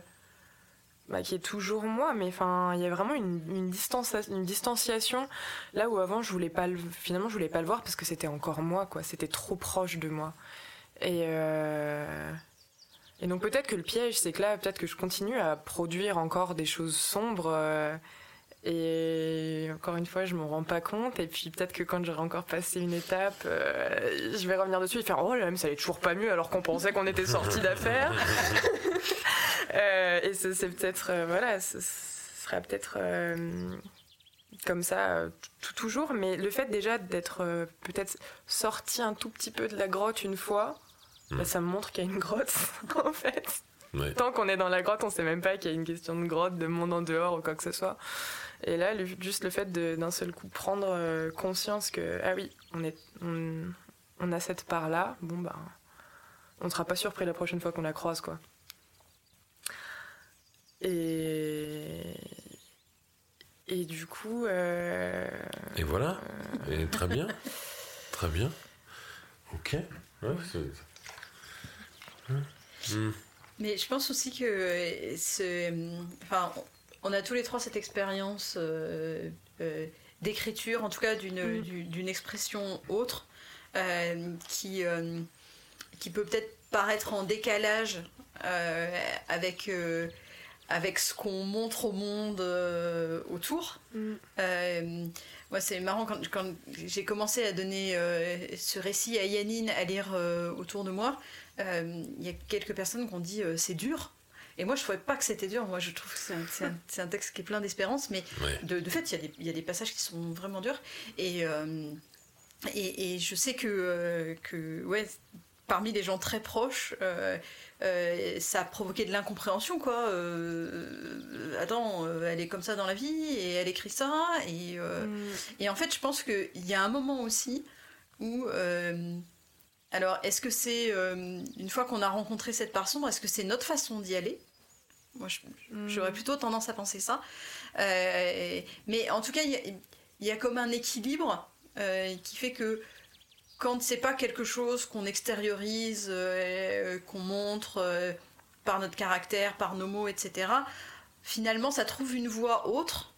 Et suivant nos caractères, euh, ça va se chanter, ça va s'écrire, ça va se danser pour d'autres, etc. Mais finalement, il y a un équilibre entre les deux, et donc quand, quand l'extérieur, comment dire, quand on accepte et donc on dit aussi, ou on montre, ou euh, on vit euh, quelque chose qui, euh, qui prend en compte cette part d'ombre, Mm. finalement, ce qui va s'exprimer dans les écrits, bah, ça, ça- ça va être un peu différent, c'est un peu ce que tu dis, parce que finalement ça s'équilibre et au total on reste cohérent. Euh, des fois, on est cohérent dans les extrêmes, euh, entre le très sombre de ce Mm. qu'on écrit et ce qui a l'air très lumineux de, de ce qu'on montre. mm. Ouais. Euh, et finalement, bah, quand on est plus nuancé aussi dans ce qu'on montre parce qu'on on sait un peu plus, ben ça, ça- ouais, ça s'équilibre. J'ai- L'autre jour, j'ai rencontré quelqu'un en formation euh, qui, qui disait euh, Oh là là, regardez ce que ma fille dessine, elle dessine très bien, mais alors, oh là là, qu'est-ce que c'est sombre Et alors, elle me montrait effectivement, il y avait beaucoup de violence dans les dessins. Je suis inquiète quand même. Je dis Bah, moi, je serais toi, déjà, je me réjouirais que ça, ça s'exprime quelque part, et ça s'exprime comme ça. Ouais. Et, euh, et ça veut dire que c'est que- c'est ce qu'elle exprime là comme ça déjà, bah, elle va peut-être pas euh, l'exprimer dans des comportements à risque, dans une forme de violence, etc. Et hum, finalement, je pense qu'il y a dans les moments où, euh, où ça se voit pas qu'il y a un chemin, euh, il y a quand même une part de nous ben, qui va qui va faire ce chemin, euh, voilà, dans, dans, ce qu'on écrit. Qui va, qui va chercher à, l'extérioriser, à générer un truc, ouais. C'est vrai aussi ce que tu dis. Moi, j'ai eu, on va dire, pendant une période aussi où j'écrivais plus, enfin, je faisais plus de musique. Et du coup, euh, en effet, ça s'est retranscrit autrement dans des comportements à mmh. risque, euh, peut-être on peut appeler ça comme ça. Et euh, et c'est vrai que oui, quand tu parles d'équilibre, en effet, voilà, j'étais finalement, je montrais quelque chose. Alors, encore une fois, moi, je me mentais à moi-même, un peu comme quand j'écrivais en anglais. là, mmh. c'était pareil. Bon, ben oui, oui. Alors, on va boire un coup. Euh, on va boire un coup, puis en plus la société, elle, il n'y a pas trop de problème avec l'alcool. Mais en fait, au bout d'un moment, tu commences à dire, attends, ça fait quand même, je suis sortie beaucoup cette semaine. Euh, enfin, hmm. mais mais ça, ça pose pas vraiment de, soucis, on s'en rend pas trop compte. Et, et bon bah voilà, là j'écrivais plus, mais euh, je sortais énormément. voilà, j'avais une hygiène de vie qui qui me poussait euh, vraiment à aller enfin j'allais mal quoi au bout d'un moment quand on n'a pas une, mange pas bien qu'on se qu'on dort mal euh, qu'on boit beaucoup d'alcool etc bon. Mmh. euh, et, c'est vrai que pour le coup ben là voilà j'avais plus la musique pour extérioriser. Et, donc oui dans l'équilibre de toute façon ouais, c'est fait dans ce que je montrais même en essayant de le cacher mais dans, dans, ce que j'étais quoi. Il y, a, il y a une place à laisser à ça quoi à lui donner sa place parce qu'elle lâche quelque chose qu'elle la cherche de toute elle viendra la prendre. Et je trouve que c'est là où ce que tu dis ouais elle viendra la prendre. Et c'est là où, où ça, ça, ça rejoint ce truc de Jung de ouais si tu rencontres pas ton ombre elle va elle va s'imposer à toi sous la forme d'une destinée elle conditionne tes comportements. Mm. et c'est vrai qu'il y a ce truc où même pour dire euh, par rapport à ça où moi je sais que c'est quelque chose de très présent. Parce que je pense que j'ai beaucoup de ça en moi chose de très présent dans mon quotidien, mais c'est ça qui, euh, c'est ça qui m'a amené à écrire. Euh, en grande partie, c'est ça qui m'a amené à faire du sport. Et je sais, j'ai besoin de d'extérioriser cette chose-là. De, de, quand, quand, quand je vais faire du sport, je, j'invite mes démons. Je les c'est le moment où allez venez. Euh, venez un peu, on va voir ce que vous avez dans le ventre par rapport à ce que moi j'ai dans le ventre. Et juste, je prends conscience de choses, je fais ma, je, je, réfléchis à des choses, je me positionne, etc. Et il y a aussi ce truc-là, où moi je m'en rends compte, genre là, pendant qu'on est en train de parler de ça, où, euh, où quelque part, c'est devenu. Euh, c'est passé de une espèce de spectre qui, qui, qui, qui, me terrifiait, qui m'inquiétait, qu'est-ce qui va rester de moi une fois que j'ai rencontré ce truc-là, à euh, bah, littéralement quelque chose qui me nourrit intérieurement, mais aussi c'est mon job. De, tout vient de des processus que je mets en place pour, pour rencontrer ce truc-là, ce qui générait une insécurité, euh, est devenu la source, on va dire, d'une carrière, etc., et de, et de choses qu'on est en train de faire, euh, même de cette chose qu'on fait là.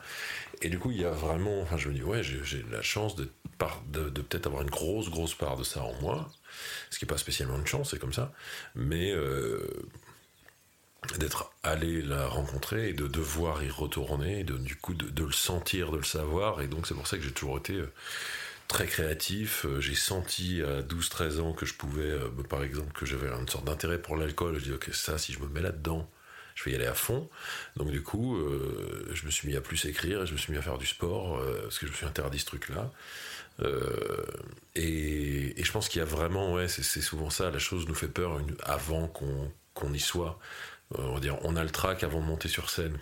On j'avais peur de ce, fantôme-là avant de rencontrer assez. Et peut-être que dans le processus, au départ, euh, il y a des choses euh, impactantes, on a la, peur qui peut être là, mais au bout d'un moment, on peut vite bah, retourner cette chose-là pour en faire quelque chose de nourrissant, inspirant pour soi, pour les autres, etc. Tu, parles d'une grande part d'ombre. Comme s'il y avait un pourcentage. Euh, non, je pense que c'est très présent dans ma vie et que c'est beaucoup que j'ai ce truc. Tu l'utilises beaucoup, mais est-ce que tu, est-ce qu'elle est plus développée? Enfin, euh, j'ai l'impression que là, quand on parle, c'est comme si toi, on t'avait donné un stock de d'ombre euh, à la naissance. Alors lui, on va le charger, tu vois. Et sauf que c'est c'est pas comme ça que je le perçois. En fait, pour moi, c'est plus quelle quantité tu quelle quantité tu arrives à dévoiler Enfin, en fait, là, c'est une question, c'est une question rhétorique. J'ai pas la réponse, mais je me dis, est-ce qu'il y a des gens qui sont vraiment plus sombres que d'autres, ou est-ce qu'il y a des personnes hmm. qui ont plus creusé parce que ben, leur milieu a fait que bah, ils étaient entourés. Enfin, c'est ça qui, qui leur a permis de survivre. Ou alors euh, bah, c'était enfin, oui, une nécessité. Ou euh, je je sais pas dans, dans quelle mesure. Euh, non, je suis je suis comment dire. Je, je, pense ça, j'ai toujours pensé ça justement quand on me disait mais toi t'as ce côté très sombre, etc. Il y a des gens qui m'abordaient en disant toi t'es dark. Et je me disais, ah, je te jure. À chaque fois, je me disais, hmm, toi, je te regarde. toi, je te regarde. Non, surtout, c'était effectivement, ok, toi, je vais te regarder vivre un petit peu. Je, et assez vite, là, j'ai l'impression qu'il y a un énorme non-dit. Là, tu es en train de te donner telle image, mais je sens un truc où c'est pas vraiment ce que t'es. Ok, je disais, moi, je peux faire confiance en quelqu'un comme moi. Toi, euh, et effectivement, je pense du coup, il n'y a pas vraiment. Il y a des gens plus sombres que d'autres. Après, dans leur nature, je dirais non. Dans le comportement, par contre, euh, oui. Euh, et, moi, je sais que je ressens le, fort, un fort besoin de laisser de la place à ça. C'est ce qui fait justement de moi quelqu'un de moins sombre que quelqu'un qui le mure, à mon sens, euh, qui, le mure assez pour que ça ait un impact que cette personne ne veut pas voir. Qu'elle ne, elle ne veut pas voir, elle le, mure, elle le mure assez pour ne plus le voir même. Mais je pense pas que c'est une question de. Je pense que. Enfin que c'est pas une question de nature, mais c'est vraiment aussi une question de culture. C'est comment tu grandis, les expériences que tu as, qui vont bah, juste développer des, aspects de toi-même. Ou moi, si j'avais été dans un milieu plus sécurisant, euh, je serais peut-être tourné vers la philo plus tôt, pas de la même manière. J'aurais investi ma curiosité intellectuelle autrement, au lieu de là de ressentir la nécessité, ce dont tu parlais, de euh, j'ai cette chose que je, entre guillemets, que je dois purger, mais je le vis pas comme un handicap je le vis comme. Euh, parce que c'en est pas un, pour moi. Euh, je le vis comme. Euh, bah oui, je me connais. Et, je sais que je fais telle et telle chose. J'arrive à, générer des choses créatives à partir de ça. Et ça me libère de certaines choses. Mais en gros, je dirais, moi, la façon dont j'ai grandi m'a obligé à être pleinement en contact avec ça. Mm. Parce que peut-être sinon, c'est là où je pense qu'il y a un elle a ça a un impact, il y a une grande part de ça dans ma vie. Sinon, euh, ça va vraiment s'immiscer entre moi et le monde. Peut-être plus vite que d'autres gens. Et donc c'est là où je pense que moi j'ai besoin, j'ai peut-être plus de besoin pour un, pour un équilibre. Mm. Euh, j'ai besoin de m'investir là-dedans. Mais du coup, j'en fais des choses. c'est ça qui m'a amené euh, à des tas de trucs, à la méditation, au sport, etc. Des choses qui aujourd'hui, euh, qui, me semblent des choses très importantes, euh, ou même à, à, lire de la psychologie, à développer ma, ma, capacité à communiquer avec les gens, etc. Donc, c'est absolument pas une sorte de, une épée de Damoclès ou un handicap. Mais il y avait cette espèce, pour moi, une sorte de nécessité vitale de rencontrer ce truc-là. Et je pense que, comment dire, quelqu'un qui, qui n'a pas cette nécessité-là, euh, et, clairement euh, pas euh, moins bien loti que moi, on peut ne pas en avoir besoin, et j'aurais envie de dire dans l'absolu, tant mieux. Ne pas en avoir besoin autant. Mm. Et c'est tant mieux pour cette personne si on n'en a pas besoin autant pour son équilibre. Moi, il s'avère que j'en ai besoin. Et qu'il a fallu l'assumer, ça aussi, l'accepter. Que il y a cette chose à extérioriser. parce que c'est ça qui est terrible, sinon elle se retourne contre soi euh, très vite. Et enfin, moi, elle me mure. Euh, si j'extériorise pas certaines choses de certaines manières, je me sens vraiment coupé du monde. Quoi. Mais ouais, je pense que c'est, tout le monde a le potentiel pour ça. Je pense après, c'est une série, série d'accidents. Quoi. je pense qu'on est tous, pour moi, on a tous sensiblement une nomenclature équivalente euh, au niveau de, besoins humains de base, d'être de, reconnu dans le sens d'être vu par quelqu'un, de, ressentir de l'amour, euh, dirigé vers soi et dirigé vers l'extérieur. Je pense qu'on a tous ça. Puis après, il y a la, façon dont, les choses se passent pour nous et les gens qui nous entourent. Et euh, est-ce qu'on a une foi ça peut être religieuse ou pas euh, Est-ce qu'on a parce que ce qui peut constituer un socle Est-ce qu'on l'a pas Est-ce que si, est-ce que ça? Et puis je pense que après il y a une histoire de, enfin, sur le tout début de l'histoire, il y a une histoire de blessure. Euh, et, euh, voilà, moi, enfin, les blessures, c'est aussi les fragilités par lesquelles il y a de la lumière qui peut rentrer. Mais mm. quand, enfin, moi j'ai pas, pas de blessure gamine, j'ai grandi pas dans la foi en l'occurrence, mais, mais dans la confiance en l'homme. Hein, mhm. Et c'est au moins aussi important pour moi. Euh, et, euh, et, résultat, euh, j'ai attendu 30 ans passés pour me découvrir créative, d'une part, et d'autre part pour m'interroger. moi, mon interrogation sur la qualité de ma relation aux autres, c'est. Enfin, il y avait une formation interne à la structure dans laquelle j'étais salariée avant qui proposait quelque chose autour des relations interpersonnelles. Et euh, je commençais à m'intéresser un peu à des choses type euh, analyse transactionnelle, coaching, accompagnement, etc. Mm. Et la responsable de la formation m'a dit, euh, bah du coup, je pense que ça serait intéressant pour toi d'aller voir cette formation-là. Et je dis ouais ouais, enfin parce que à la base, je me sens pas de problème dans ma relation aux autres gens quoi. Il a fallu à peu près 45 secondes au formateur pour me démontrer que j'étais pas forcément complètement clean en fait dans ma relation aux gens et que ben, comme tout le monde j'avais mes nœuds intérieurs et que comme tout le monde euh, ça se voyait dans ma relation euh, aux autres. Euh, mais voilà, moi j'ai attendu, j'ai attendu 30 ans passés. alors il y a des il y a des soupçons, il y a des choses qu'on voit. Il y avait quand même cette histoire d'accompagnement spirituel qui me qui, m'aidait quand même à décortiquer une partie de mon fonctionnement mais euh, là ce formateur un peu à la façon de, du mmh. type que tu évoquais tout à l'heure mmh. euh, là il me les a bien mis en travers de la tronche là mes contradictions et mais je pense que ben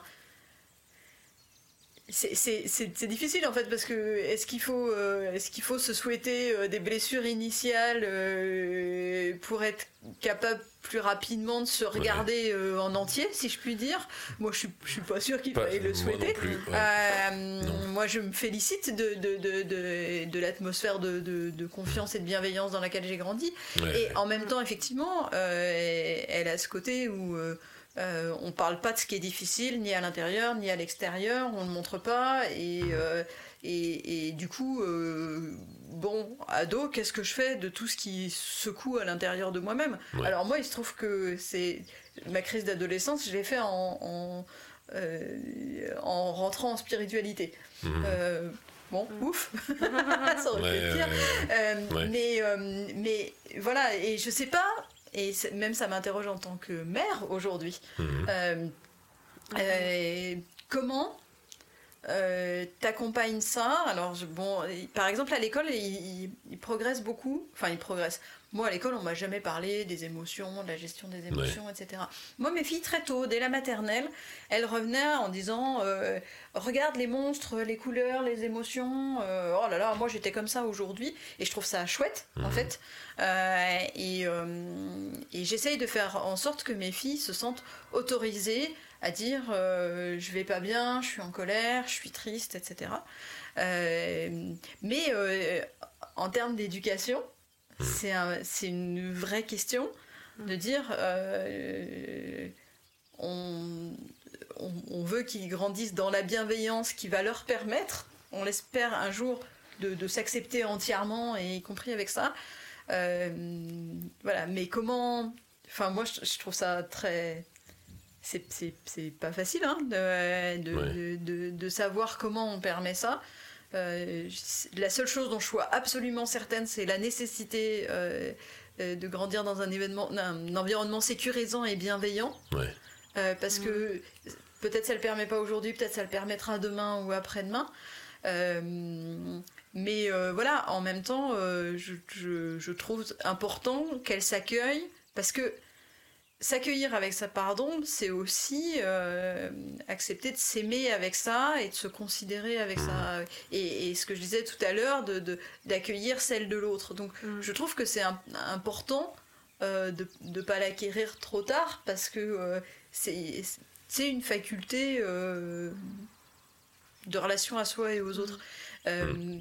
Mais comment t'amènes ça à un enfant sans lui mettre des, des, des trucs très compliqués dans la tête trop tôt euh, et, surtout, euh, Enfin, moi j'étais, je, me souviens, ado, j'étais déjà beaucoup portée sur la psychologie, l'humain, et c'était des choses que je comprenais intellectuellement euh, on m'en avait parlé. Euh, et donc moi, je vivais en plus dans une espèce d'illusion de euh, j'ai compris la psychologie, non mais la communication non violente, oui, je, enfin, et j'avais l'impression d'être en maîtrise de ça. Et sauf que j'en faisais pas l'expérience avec mes tripes vraiment quoi. Et, et, du coup, il y a quelque chose un peu de de peut-être euh, dangereux là-dedans à en parler euh, et à communiquer avec nos cerveaux sur des émotions finalement. Euh, parce qu'on peut avoir l'illusion de, on peut projeter des choses. Moi, je projetais énormément de choses sur les autres et dire ah oui, mais toi en fait, toi c'est parce que tu penses à ça, tu penses à ça. Et j'étais, bienveillante entre guillemets. Hein. J'étais pleine de bonnes intentions et sauf que je voyais pas vraiment les gens. Et donc euh, c'est pour ça aussi que moi le monde il était très fade parce que j'avais projeté tout sur tout le monde alors. Et donc, il y a quelque chose aussi finalement dans la construction de l'enfant, euh, ben, leur expliquer euh, seulement leur expliquer, c'est peut-être pas suffisant. En même temps, je suis pas en, train de leur souhaiter de faire l'expérience de choses sombres pour pouvoir se rencontrer là-dedans. Et donc la, la question se pose vraiment, c'est comment on fait? Je pense que les, les, choses sombres, euh, euh, l'expérience émotionnelle, elle, est faite c'est peut-être beaucoup plus qu'on le pense, même dans un, dans un milieu, euh, effectivement, il faut pour construire aux enfants et à la jeunesse, de manière générale, un milieu sécurisant où ils se sentent considérés, où ils ont une, où, ils ont une place.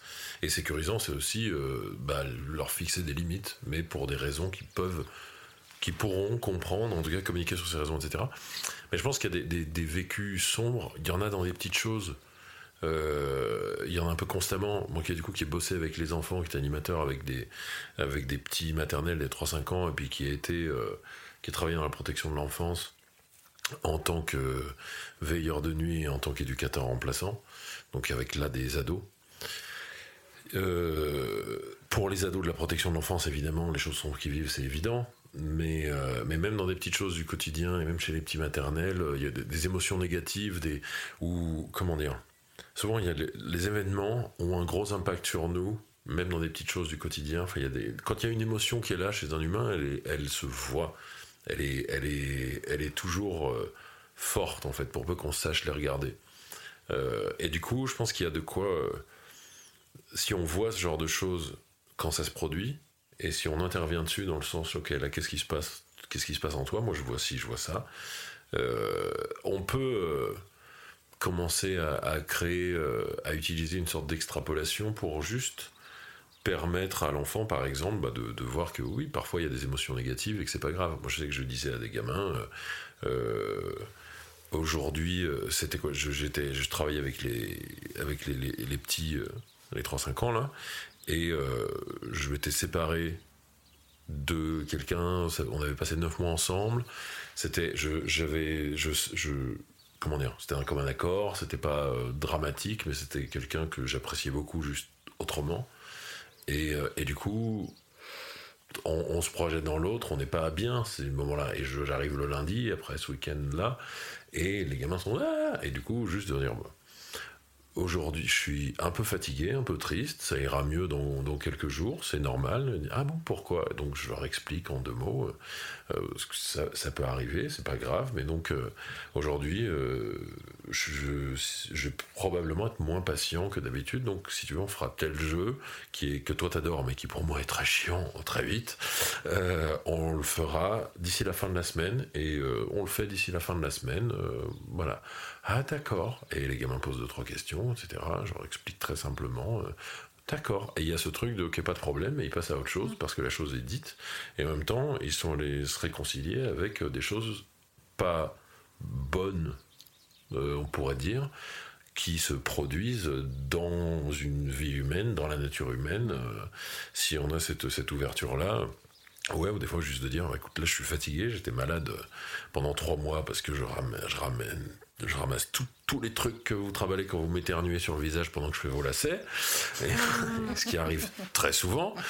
Et, euh, et du coup, euh, là, ça y est, ça va un petit peu mieux, mais je, suis, enfin, je suis quand même encore euh, en vrac. Donc, donc aujourd'hui, non, on parle pas fort parce que ça va me saouler là. Parce que j'ai mal à la tête là.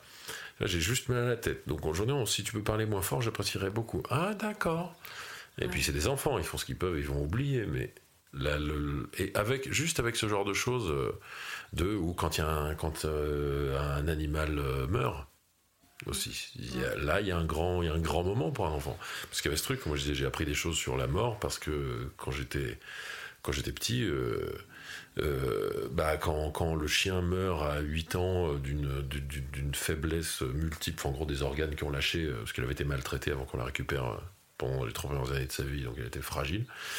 Bah, le chien euh, qui a le même âge que moi, euh, c'est une partie de moi qui, est plus là et, du coup, de, je me souviens ma grand-mère qui me dit euh, Tu veux aller, j'y allais où la chienne? Je me lève le matin, j'étais chez mes grands-parents. Elle est où la chienne? Et là, je te regarde, dis Tu veux aller la voir? Donc j'avais compris, elle vient, voilà. Et du coup, j'ai vu, elle était allongée là, par terre devant son, son, le, gros fauteuil pour elle où elle dormait dans une espèce de, grande cave, machin. Et, enfin, qui n'était pas une cave, qui n'était pas en sous-sol, mais on appelait ça la cave, on va comprendre. Et, euh, et ok. Et commencer à se réconcilier avec ce truc, pour peu qu'on sent qu'on peut en parler. Euh, et, avec, euh, je me souviens, mon grand-père qui donc ils habitaient dans une petite ferme, euh, ok, on va, on va lui, on va lui faire. Il n'avait pas dit son cercueil, il n'avait pas dit la boîte, je me rappelle plus. Et lui il construisait, euh, faisait ce truc et euh, on va creuser, on va creuser un trou, et on va l'enterrer, euh, on va l'enterrer là-bas au fond du grand terrain.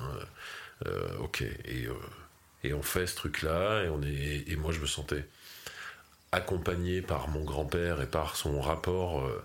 à me dire bah viens on fait ça cette espèce de simplicité mmh. sans chercher à cacher quoi que ce soit l'espèce de disponibilité que je, on a, on dans mon souvenir, on n'a pas parlé. Hmm. On a fait le truc, voilà. Puis après, allez, viens, genre, on va ramasser les cornichons, machin, pour le repas du soir. Et hop, puis, ouais, ça lui faisait quelque chose, je le savais, ça me faisait quelque chose, il le savait. Mais ok, on part à la rencontre un petit peu du truc et on essaie d'emmener, d'y emmener la jeunesse simplement. Hmm.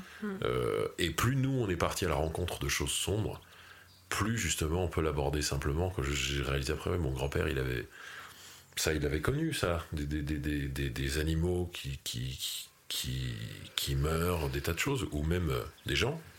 Quand ma mère est morte, quand j'avais 9 ans, sa fille est née, euh, mon grand-père était solide. Euh, et juste me donnait pas l'impression de cacher quoi que ce soit, mais juste, juste là. Et clairement, on peut tourner vers la vie, quoi. Mais voilà. Et, je pense qu'il y, a ça de mine de rien dans, la transmission. Euh, quand on s'est confronté un petit peu ces choses-là, on, peut les aborder plus sereinement et transmettre déjà cette sérénité-là aux, jeunes et aux enfants qui nous entourent, parce que de toute façon, bah ouais, les, accidents de l'existence comme ça vont arriver. Et, euh, je pense que plus on aborde les émotions sombres et les, et les refoulements potentiels que des choses dures peuvent générer en nous, plus on les aborde sereinement en, étant, se sentant entouré dans la bienveillance, et, euh, et, plus on est apte à fonctionner euh, en accord avec sa adulte. Et euh, pour un enfant, des tas de petites choses peuvent avoir des impacts qui sont très grands aussi. Mmh. C'est ça, mmh. de, et d'être, d'être à l'affût de ça. Je sais que je me souviens d'une gamine, une, une qui avait, qui avait 4 ans et demi, petite euh, Awa, qui, euh, que je la vois au milieu de la, cour, et puis elle est là, elle est, figée, elle regarde un peu dans le vague, elle retient des larmes. Euh, et je, je la vois parce qu'elle était clairement plus grande que les autres gamins, donc je la vois bien. Et, et je sais plus exactement ce que c'était, mais donc je la vois comme ça, dis Awa, ça va? Et là, elle bouge un peu la tête pour faire oui, et clairement non, ça va pas du tout, elle est vraiment pas bien. Et, euh, et, et c'était une histoire de. Euh, du bah, il y a. Euh, Maïsan et. je sais plus. Maïsan et, et, une telle. elles ont dit qu'elles étaient plus mes copines, mais après elles jouent avec moi quand même, et après elles disent qu'elles sont plus mes copines. Et juste là, c'est ok, il y a quelque chose de, il y a une trahison. L'enfant vit à son échelle dans son vécu, c'est une trahison. Tu dis ça, donc déjà t'es plus, plus ma copine, ok, notre relation change, tu te comportes pas en accord avec ça. Et, qu'est-ce que c'est que ces histoires? Et du coup, euh, ouais, comment accompagne, la gamine là-dedans, tu prends les autres? Alors oui, mais du coup, quand tu lui dis ça, elle, elle, ça lui fait de la peine pour telle et telle raison. Regarde, imagine, on me dit telle chose. Hein? Et on a ce petit groupe-là qui commence un petit peu. Au début, qui fait Mon fils, c'est ma copine. Maïsan, tu viens là. tu remarqueras que c'est pas une question. et il y a ce côté-là aussi de et de mine de rien, les gamins me faisaient confiance et l'autorité fonctionne mm. parce que je leur, en gros, ils disaient lui, il dit pas des conneries. Et euh, je leur communique des choses, et, etc. Et du coup, ouais, de gérer ces petits conflits-là, euh, et en même temps, dans, dans l'accompagnement, je pense cette notion-là aussi de, ouais, faut pas jeter les gamins dans le grand bain, dire, oh, tu vas te débrouiller, ça va t'endurcir. J'ai vu que la, elle avait une grosse sensibilité sur ça, sur le se sentir isolé.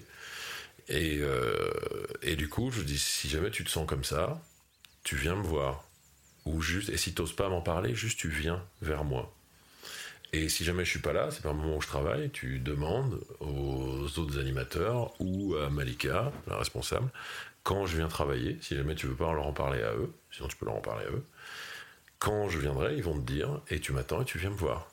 D'accord, ah ouais mhm. Je savais qu'elle allait pas oser tout de suite, mais du coup, je l'ai attrapé deux, trois fois, être comme ça, se sentir isolé. Parce que c'était une gamine qui était, euh, qui était, qui était sûrement plus, qui avait une intériorité peut-être plus riche que pas mal d'enfants de son âge, avec un peu d'autres questions, etc.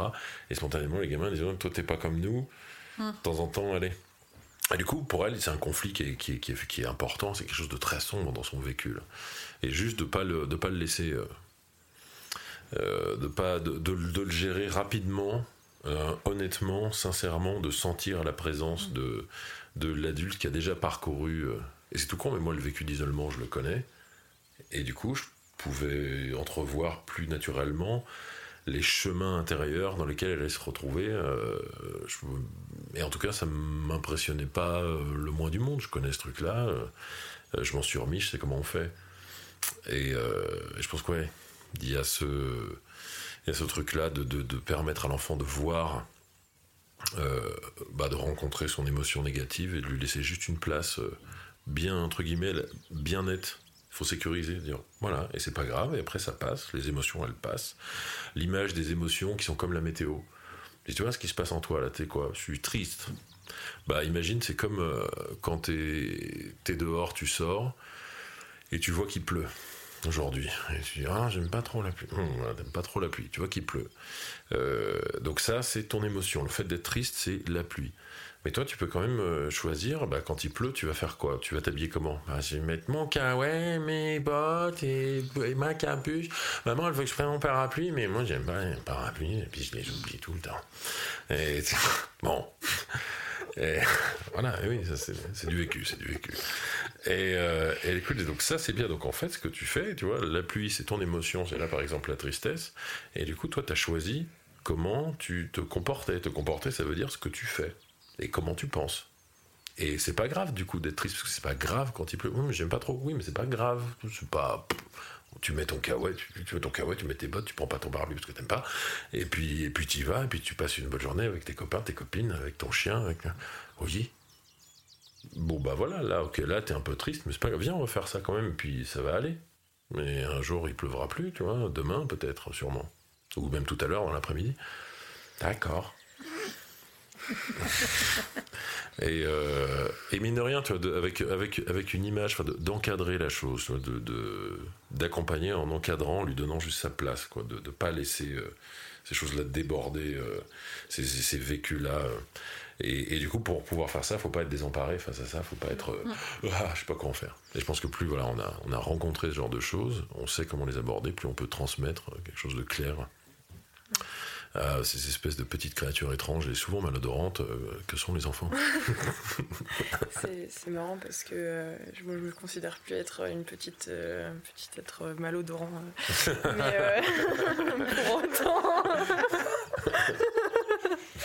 pour autant, il n'y a pas si longtemps que ça. en fait, là, quand tu parlais, ça m'a rappelé un moment que j'ai eu avec mon père. Mhm. Quand je suis rentrée là cet été, et donc après mon voyage, après déjà avoir un peu tâté de l'ombre. et, et, en fait, donc j'étais rentrée chez lui avec mon petit frère et lui, enfin, il, vraiment, il s'était préparé à mon retour euh, en se disant voilà, je lui laisse vraiment de l'espace. Euh, et euh, ben, c'était pas forcément, enfin, il agissait pas forcément comme je m'attendais pas forcément à ce qu'il agisse comme ça quand je rentrais. Donc je me disais mais enfin, qu'est-ce qui lui prend? Et donc en fait. ben, inconsciemment, je faisais un peu des crasses pour amener à la provocation, quoi enfin ouais je, je, provoquais je voulais je voulais qu'on se rentre dedans euh, enfin je, ouais donc euh, donc voilà c'est arrivé forcément et, euh, et en fait, euh, ce moment-là, bon bah voilà, ça, a pété. Puis après, on a eu une vraie longue discussion où bah là, je lui ai vraiment expliqué un peu tout ce qui m'était arrivé, ce par quoi j'étais passée, parce qu'il me disait ouais, t'as l'impression que tu me racontes du flanc, quoi. Enfin, parce que je, je savais pas comment aborder le sujet. Bah voilà, il m'est arrivé ça, ça, ça. Donc en fait, je lui disais des trucs un peu évasifs. Enfin bref, c'est pas le propos, mais du coup, il m'a dit oui, voilà, j'ai l'impression que tu me racontes pas forcément euh, la vérité, que t'es pas authentique. Et puis puis après, il me, dit un truc, euh, il me dit oui, non, mais là, de toute façon, t'es un peu dans ta phase euh, égocentrique, égoïste. Mais c'est, enfin, la, manière dont il l'a dit, c'était totalement ok, quoi. C'était ouais, non, mais là, là, t'en es là, et c'est, et c'est ok. Et, là, donc, euh, il y a ce truc déjà de ok, donc là, il me voit tel que je suis, parce que oui, hein, je crois que là, il a pas tort quand même, en effet. Je suis un peu. je suis encore dans une phase très égocentrée, à pas vraiment prendre en compte mon environnement tel qu'il est, vraiment, à le voir tel qu'il est, projeter encore des choses. Et, euh, et donc là, il y avait ce truc déjà de ouais, là, t'es dans cette phase-là, mais c'est ok. Donc il y a déjà eu ce, truc euh, qui était. Bah, ok, il le voit, j'ai le droit d'être comme ça apparemment. Un soulagement, euh, c'était un soulagement pour moi. Et puis euh, ensuite, ce qu'il y a eu, euh, c'est que lui aussi, il m'a fait part d'une certaine part d'ombre qu'il pouvait avoir, où il s'est livré par rapport à, des choses que je soupçonnais même pas. Mais d'un côté, ben voilà, mon, père, il est, c'est quelqu'un qui a une certaine morale qui qui se conduit bien, voilà, qui, on se dit oui, bon, c'est un peu ah, c'est facile, toi tu fais tout parfaitement. Enfin, on peut avoir un peu cette impression. Et que là, il m'avoue qu'il me disent, mais tu sais, là, moi, ça, je pensais ça. Euh, j'avais envie de tout envoyer bouler. Enfin, juste, il m'exprime la colère qu'il avait pu ressentir ou euh, le refus, ou, enfin voilà, des, des, des, émotions négatives que je soupçonnais pas forcément chez lui. Et bien, juste de pouvoir euh, les, les, entrevoir, là, d'un coup, ben, c'est pareil, ça, il remontait dans mon estime en fait. Et il y avait un autre lien qui, était établi entre nous. C'était, ouais, là tu m'autorises à voir des choses que tu n'autorises pas à voir. Euh, enfin, tout le monde ne peut pas les voir, ces choses-là. Et là, moi j'ai le droit. Et du coup, en tant que gamine qui est 25, de 25 ans, j'étais yes Enfin, il y avait quelque chose, puis voilà, ça m'autorisait à être comme ça. Et ça m'autorisait à ressentir ça, et pour autant, pas forcément agir de, cette, de, de la façon. Euh, enfin, là où mes émotions négatives allaient m'amener mais de, en tout cas de pouvoir les voir, de les reconnaître et dire ok bon, c'est là, c'est présent, est-ce que c'est ce qu'on veut vraiment? Oui, non, bon, voilà. Ce que tu disais tout à l'heure, euh, ce qu'on disait, à partir du moment où tu leur donnes une place, ouais. Euh, t'as pas autant besoin de... Ça va pas se manifester dans des comportements, en tout cas ça, ça a une place, je peux ressentir ça, c'est ok, on en a parlé, ça fait partie de la nature humaine, mon père il est humain, ah ouais, je croyais pas. Mm. On se représente ses parents. Mais c'est ça, je pense. Mm. Ah, t'es humain, ok, bah tu me parles, ça me parle plus, là, qui tu es, ce que tu dis, je suis plus proche de toi. Et, puis en plus, euh, voilà, ça veut dire qu'il a vu, il a vu en lui cette émotion négative, il l'a contemplé, il l'a analysé et il a fait le choix. Mm. Il a pris une décision. Et je pense qu'il y a quelque chose, quand on a vraiment pris le temps de regarder son émotion négative, son ombre, si on veut, ben, encore une fois, il y a une question de responsabilité. Euh, on a fait ce choix-là. Donc quand on a des regrets qui peuvent nous revenir dans la face, on se dit oui mais moi en fait je voulais pas ça. ben là on peut pas se le dire non parce qu'on a pris cette décision avant on a regardé on savait qu'on n'était pas qu'il y avait une émotion négative qu'on n'était pas forcément d'accord avec la situation et pourtant on a décidé de le faire quand même Hmm. Et quand on a été conscient dans cette prise de décision et ben on peut plus on peut plus avoir cet effet de ah non mais euh, je voulais pas euh, en fait c'était pas moi euh, et on peut pas revenir sur ce qu'on a fait et on est plus en prise avec euh, qui on est aussi enfin il y a un- on est plus en prise avec la réalité, avec la vie, et avec euh, parce que finalement c'est ça aussi la, la vie, c'est des expériences qu'on choisit de faire. Enfin, c'est des expériences qui nous arrivent. Plus on choisit de, enfin plus on choisit les expériences qui nous arrivent et plus on est en prise avec la réalité. Ouais. J'ai l'impression. Hmm. voilà, voilà. Voilà, voilà. Écoutez, Mais en tout cas, en, tout cas, en tant que parent, enfin moi je vois à travers le regard de l'enfant, euh, euh, moi j'étais vachement contente qu'il y ait cette relation qui puisse s'établir avec mon père. Après, ça se fait euh, à 25 ans, quoi. Euh, on peut pas dire à son enfant de 5 ans, bah, tu sais, euh, ma part d'ombre. ouais, Enfin, ouais, mais par contre, dans l'idée de, la- de montrer aussi. Oui, mais dire. Ouais. euh, Dire, bah tu vois, là je suis fatigué parce que je suis Ouais. en colère contre. Pour telle raison, je suis pas en colère, donc c'est pas contre toi. Ou alors là, tu es en train de mettre en colère parce que tu, tu manques de respect euh, de quand tu fais ça, quand tu fais ça. Mm. Donc arrête. D'accord. C'est voix d'enfant, mais.